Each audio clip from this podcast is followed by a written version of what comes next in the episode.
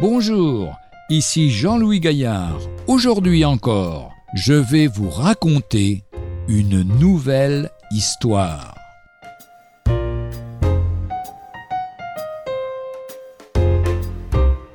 Quelqu'un m'aide. Une dame recevait la visite d'un enquêteur pour un sondage d'opinion.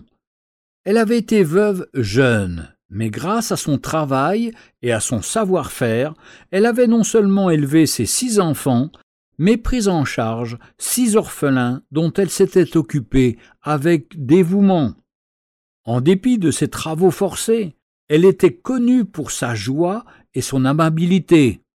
Alors que l'enquêteur s'informait des moyens qu'elle employait, étant seule pour faire face à tout à la fois, elle dit Je ne suis pas seule, j'ai quelqu'un qui m'aide.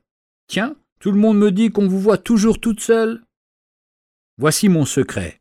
Quand j'ai perdu mon mari, j'ai dit au Seigneur, Si tu veux, Seigneur, moi je ferai le travail, et toi tu t'occuperas des soucis et du tracas. Et je sais qu'il a accepté, car depuis j'ai été en paix, et je n'ai jamais eu à dénouer moi-même les difficultés.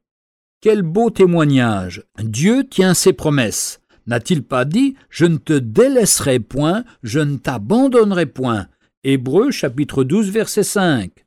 Cela ne veut pas dire qu'il n'y aura pas de souffrance, mais qu'il donnera la force de les traverser avec confiance et même avec joie et action de grâce.